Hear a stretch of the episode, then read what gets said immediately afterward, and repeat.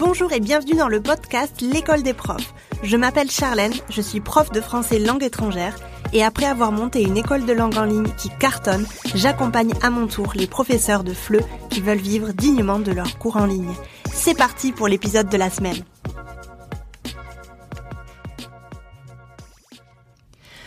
Comment trouver des élèves C'est probablement la question que je reçois le plus depuis que j'accompagne les profs de FLE indépendants, euh, ça fait maintenant quelques années. C'est aussi probablement pour cela que tant de profs ne se lancent pas ou décident de se lancer via une plateforme en ligne, euh, justement parce qu'ils ont peur de ne pas trouver d'élèves, ils ont peur de euh, commencer à euh, investir dans de la communication, à investir du temps aussi sur les réseaux, etc. avec peu de résultats finalement parce que les élèves se cachent. on me dit souvent mais j'arrive pas à trouver des élèves, je n'arrive pas à former des groupes, je ne sais pas où sont les élèves qui sont prêts à payer. Alors forcément les prospects il y en a partout parce que forcément on, peut on peut avoir un, gros euh, un gros compte Instagram avec des milliers, des, dizaines de milliers de, de followers, mais on me demande souvent mais où sont les vraies personnes qui vont payer? Où sont vraiment les élèves qui sont euh, disposés à à me suivre dans cette aventure, à, à faire partie de mes groupes, euh, à être enthousiaste euh, avec mes, mes cours, etc.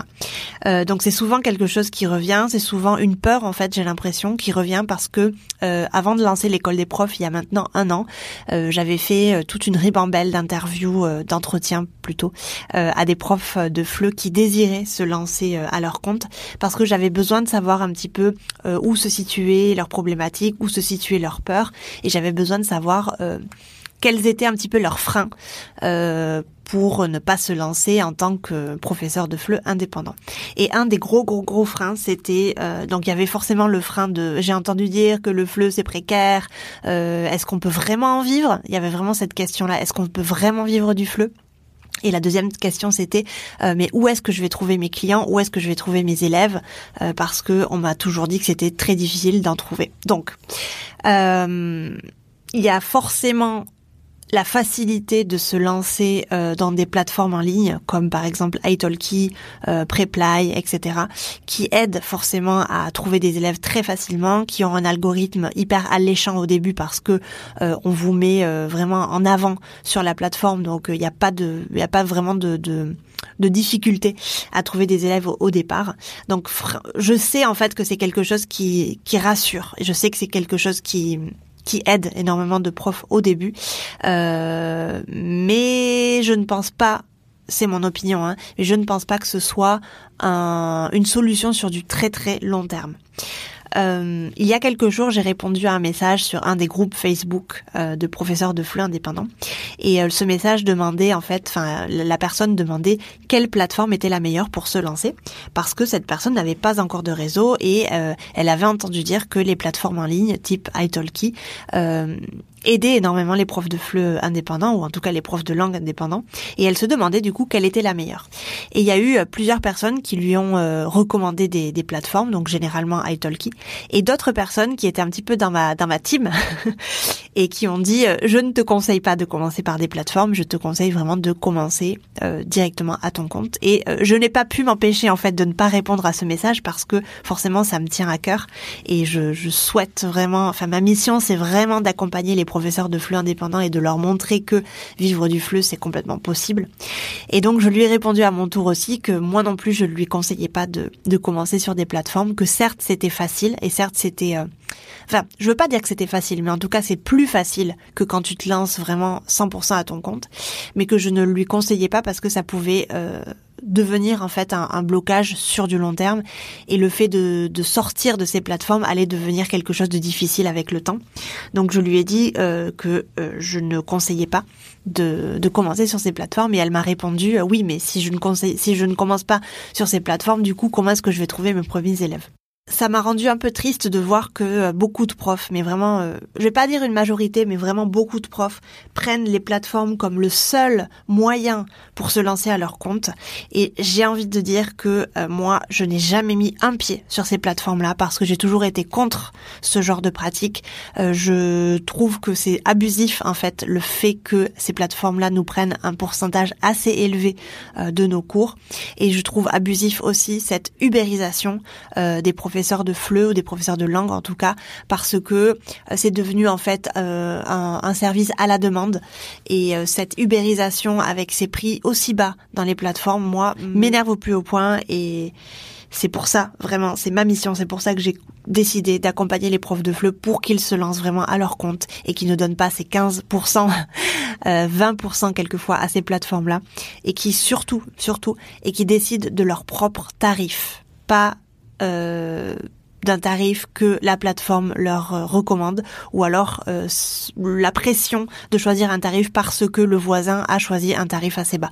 Je ne veux pas ça pour vous. Je veux vraiment aider les professeurs de FLE à se lancer en tant qu'indépendants sans passer par ces plateformes-là.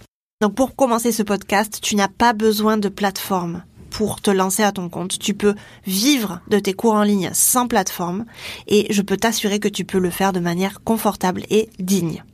Donc comment trouver des élèves? Forcément, c'est euh, le point de la de cet épisode de podcast. Avant de répondre à cette question, j'aimerais te poser une question à mon tour et j'aimerais que tu réfléchisses à cette question-là.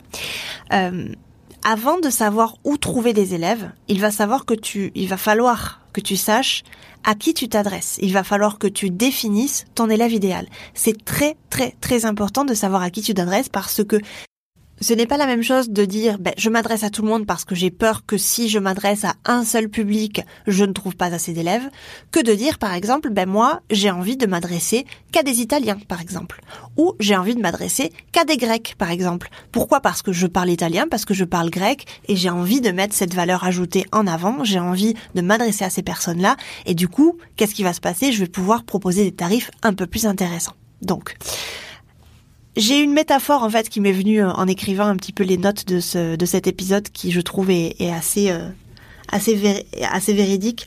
C'est comme en fait si tu rentres chez un primeur et que tu lui demandes où trouver des fruits et des légumes. Il va te dire ben oui ben euh, oui tu es tu es chez un primeur donc tu vas pouvoir trouver des fruits et des, des légumes mais qu'est-ce que tu veux véritablement? De quoi tu as besoin pour cuisiner ta ratatouille par exemple? C'est pas la même chose de dire au primeur où est-ce que je peux trouver des pommes? Où est-ce que je peux trouver des aubergines? Si tu es chez le primeur, tu vas devoir choisir un fruit ou un légume spécifique. Tu vois ce que je veux dire? Donc c'est très important que tu choisisses ton public cible. C'est très important que tu saches si tu vas t'adresser à des pommes, à des poires ou à des aubergines. Une fois défini ton élève idéal, tu vas pouvoir savoir où trouver cet élève idéal-là. Mais tant que tu ne définis pas cet élève idéal, c'est impossible pour moi de répondre à ta question où trouver des élèves. C'est complètement impossible parce que c'est comme ben, où trouver des fruits et des légumes? Ben, il y en a partout. Mais où est-ce que je vais pouvoir trouver des aubergines de saison ou des pommes qui viennent de telle région? Ah, ben je connais un primeur dans le quartier qui vend ça. Tu vois? Donc c'est carrément différent et je t'encourage vraiment à savoir à qui tu veux t'adresser. Si tu débutes et que tu n'as pas vraiment une idée très très claire, c'est pas forcément euh, obligatoire d'aller vraiment jusqu'au bout de l'entonnoir et de dire ben, je veux m'adresser à un public en particulier avec une tranche d'âge, avec euh, je sais pas euh, un tarif particulier, avec des compétences particulières. Mais si déjà, déjà dès le départ, tu sais plus ou moins à qui tu veux t'adresser, tu sais plus ou moins le genre de, de, public cible que tu aimes, le genre de public cible cible à qui tu aimes enseigner, déjà ça va carrément te faciliter la tâche. Donc, une fois défini ton élève idéal, voici quelques pistes pour trouver des élèves sans t'épuiser. Premièrement, premier point, tu vas créer ta communauté via les réseaux sociaux. Donc par exemple, tu peux très bien euh, créer un Instagram, tu peux très bien créer un LinkedIn ou tu peux aussi avoir envie, pourquoi pas, de te lancer sur YouTube. Encore une fois ici, comme tu as déjà défini ton élève idéal, tu vas quand même te poser la question suivante où se trouve mon élève idéal? Dans quel, sur quel réseau social euh, se trouve mon élève idéal? Tu vas pas forcément euh, miser tout sur LinkedIn si tu ne, si tu veux par exemple t'adresser à des retraités. C'est un peu, voilà, c'est pas très logique. Mais si par exemple tu t'adresses à des jeunes, à des jeunes où tu sais que forcément euh, Instagram c'est le un des réseaux sociaux en tout cas préférés des jeunes, ben euh, forcément Instagram prend tout son sens. Donc fais attention ici à bien choisir le, réseau social qu'aime et qu'utilise ton réseau, ton, ton élève idéal. Mais forcément, créer une communauté sur les réseaux, ça va être très intéressant pour toi. Tu vas mettre en place une stratégie de communication, une stratégie d'acquisition de clients via par exemple des, des hashtags, via par exemple euh, suivre les personnes qui euh, peuvent t'apporter des prospects. Donc il y a toute une stratégie derrière. Ça, on le voit dans ma formation l'école des profs si ça t'intéresse. Mais en tout cas, créer une communauté via les réseaux sociaux, ça peut être quelque chose de très intéressant et ça se fait très rapidement. J'ai des clientes qui ont intégré l'école des profs et qui, au bout de euh, un, deux mois, avaient déjà euh, plus de 1000 abonnés. Donc c'est très intéressant de faire ça. Si tu ne veux pas te montrer sur les réseaux, pas de problème, tu n'es pas obligé de te montrer. Tu peux créer un avatar, tu peux créer vraiment un univers autour de ton compte Instagram. Tu n'es pas obligé de montrer ton visage. Et si tu n'aimes pas du tout les réseaux sociaux, tu peux euh, suivre les autres points que je vais te donner dans ce dans cet épisode. YouTube, c'est quand même très intéressant parce que c'est un, réseau qui te permet d'exploser assez assez vite parce que YouTube met en place euh, un algorithme très intéressant et met en avant en fait les, les, vidéos euh, intéressantes. Donc je te conseille aussi si tu as envie de te montrer, si tu es bon en vidéo et que ça t'intéresse de faire des, des, choses un petit peu différentes des autres, je te conseille vraiment de, de, miser sur YouTube. LinkedIn, ça va être plus peut-être pour les professionnels ou pour les gens euh, d'une trentaine, quarantaine d'années, tu vois, qui sont déjà établis à leur travail. Ça va être intéressant aussi si tu si tu veux cibler par exemple des expatriés, des gens qui travaillent dans des entreprises françaises ou qui ont un marché en France. Et Instagram, ça va être plutôt pour tout le monde. Ça va être vraiment euh, quelque chose qui va être euh, bah, qui va être euh, intéressant pour pratiquement tous les publics cibles. Forcément, des publics cibles qui vont être moins sur moins sur Instagram. je pense par exemple aux médecins ou des choses comme ça qui vont plus être sur LinkedIn du coup. Mais si tu veux cibler des professionnels, ça va être plus LinkedIn et je t'assure que LinkedIn, c'est un super, super, super moyen de trouver des, des prospects. Euh, j'en ai la preuve à l'école des profs et moi-même, j'en ai la preuve avec euh, mon, mes prospects à moi. Deuxième petit point qui est très intéressant et qu'on lésigne sur souvent parce qu'on a peur en fait de rentrer dans ce genre de, de, de, de points là, ce sont les groupes Facebook et je vais ajouter aussi les groupes LinkedIn. Facebook est rempli de groupes de personnes qui ont créé des groupes pour créer une communauté, pour se retrouver entre eux, pour se donner des astuces, euh, des conseils, etc.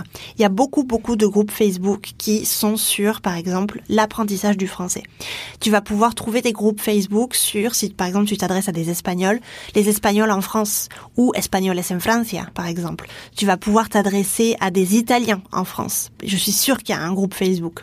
Tu vas pouvoir forcément trouver des groupes qui euh, ciblent le DELF et le DALF pour l'année 2022, par exemple. Tu vas forcément trouver des groupes Facebook qui vont mettre en avant la littérature en France et pour des étrangers. Tu vas euh, forcément trouver, par exemple, euh, un groupe Facebook euh, si tu veux cibler les au pair, par exemple. Tu vois, moi j'ai été au pair et quand je suis arrivée en Espagne, je ne parlais pas un mot d'espagnol et j'aurais peut-être aimé trouver un groupe d'au pair qui me qui me donnerait peut-être, je sais pas, des conseils, des astuces pour apprendre l'espagnol facilement. Donc tout ça, en fait, tu as un, énorme cosmos de groupes sur Facebook et également sur LinkedIn. Et ça, en général, on n'y pense pas vraiment. Mais sur LinkedIn aussi, tu as énormément de groupes qui sont plutôt euh, plutôt ciblés professionnels. Mais en tout cas, tu vas pouvoir rentrer dans ces groupes-là la façon d'aborder les personnes sur le groupe, la façon de rentrer dans le groupe et comment créer vraiment toute une communauté grâce à ce groupe-là. Je n'en parlerai pas ici parce que c'est vraiment toute une grande, grande, grande partie dans ma formation l'école des profs. Si ça te dit, n'hésite pas à nous rejoindre. Mais en tout cas, sache que les groupes Facebook et les groupes LinkedIn sont un énorme moyen pour toi et un, un moyen très intéressant pour toi de trouver des élèves et euh, j'aimerais te parler aussi de l'expérience d'une de mes clientes qui a pas très très longtemps a mis euh, le cap sur certains groupes Facebook et qui en une matinée, en une matinée, hein, c'est quand même incroyable, a quand même rempli sa liste email de 300 personnes grâce à ces groupes-là. Donc euh, je peux t'assurer que c'est quelque chose que tu peux mettre en place, c'est quelque chose qui fonctionne. je te parle de cette cliente-là, mais j'en ai d'autres expériences que je pourrais aussi te, te, raconter. Donc vraiment, les groupes Facebook, les groupes LinkedIn, très intéressants, très importants aussi pour trouver des élèves euh, qui n'attendent que ça, qui attendent seulement d'avoir des informations intéressantes et qui euh, sont friands du coup euh, de pouvoir apprendre le français. Je le répète souvent, mais dès que tu as une liste email, tu peux déjà commencer à créer ton business, tu peux déjà commencer à communiquer sur tes offres. N'attends pas d'avoir une offre en place pour communiquer là-dessus tu vois, tu euh, petit à petit tu crées ta liste email, tu commences à envoyer des emails et petit à petit tu vends ce que tu veux vendre à tes prospects. Troisième petit point, mettre une annonce sur Superprof, par exemple. Donc Superprof, c'est une plateforme en ligne, certes, mais ce n'est pas une plateforme en ligne comme italki. Euh, moi aussi, je me suis servi de, de Superprof et euh, de, de l'équivalent de voscours.fr en Espagne qui s'appelle Tus Clases Particulares.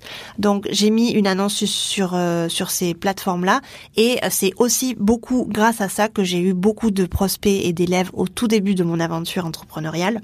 Donc je te conseille de mettre une annonce sur Superprof de ton pays. Donc si tu habites en France, tu mets une annonce sur Superprof France, mais tu peux aussi mettre une, annonce sur Superprof du pays euh, que tu cibles. Donc si tu cibles par exemple les Italiens, tu vas pouvoir mettre une annonce sur le Superprof Italie.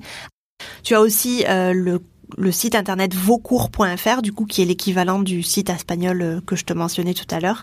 Et euh, pourquoi pas aussi Le Bon Coin, qui est un, site intéressant, du coup, pour les étrangers qui vivent en France, cette fois-ci, euh, qui sont peut-être intéressés à, je ne sais pas, à améliorer leur français ou très intéressant aussi pour les enfants. Donc les parents euh, mettent souvent des annonces sur le sur le Bon Coin ou en tout cas cherchent souvent des annonces sur le Bon Coin pour euh, aider leurs enfants à améliorer euh, une compétence. Donc mettre une annonce sur ce genre de plateforme là, c'est c'est parfait, c'est c'est gratuit. Donc ça ne t'engage à rien. ils ne te prendront pas de commission, donc tu n'auras pas de problème à ce à ce niveau-là. C'est juste un, un intermédiaire en fait qui te met en, en contact entre le client et le business, donc toi. Numéro 4, si tu vis à l'étranger, ça, ça va t'intéresser. Si tu vis à l'étranger, tu peux mettre des annonces dans des cafés ou des librairies ou même des centres culturels français. Euh, si tu me suis depuis quelque temps, tu sais que je vis à Barcelone. Et donc, à Barcelone, j'ai vu souvent des petites annonces dans des cafés ou dans des librairies ou, euh, par exemple, il y a des librairies ici qui vendent des livres en français. Et euh, j'ai vu plusieurs fois des annonces à côté du coin de livres en français, des annonces pour donner des cours de français. pour, il y avait même une annonce un jour qui m'a paru très intéressante que j'ai partagée dans le Discord de, l'école des profs une affiche qui annonçait des cours en groupe. Euh, il y avait des cours en groupe en présentiel avec des activités culturelles euh, avec ce petit groupe-là euh, d'Espagnols qui, qui veulent apprendre le français. Donc c'est très intéressant si tu vis à l'étranger parce que tu as vraiment, tu es vraiment dans le dans le dans le jus. Tu peux mettre des annonces partout, dans des cafés, dans des librairies, dans des centres culturels. Et petit bonus, bien évidemment, le bouche à oreille, c'est quelque chose qui marche énormément. Euh, je connais des personnes qui n'ont aucune présence sur Internet et qui fonctionnent seulement grâce au bouche à oreille et qui vivent confortablement, je peux te l'assurer, de leur euh, activité de prof de flux indépendant. Donc ne lésigne pas sur le bouche à oreille, ne lésigne pas sur toute la qualité que tu peux mettre dans tes cours avec tes euh, élèves actuels parce que s'ils sont satisfaits, je peux t'assurer qu'ils vont parler de toi autour d'eux et qu'ils vont eux aussi du coup te ramener des élèves intéressants. Et puis si tu veux aller plus loin, je t'invite à télécharger mon e-book gratuit sur 5 étapes pour vivre dignement de tes cours de FLE en ligne et doubler ton chiffre d'affaires. Tu trouveras le lien dans la description de cet épisode. N'hésite pas à partager ce podcast, le noter sur ta plateforme d'écoute préférée. Je te remercie de m'avoir écouté jusqu'ici et je te dis à la semaine prochaine pour un nouvel épisode. Ciao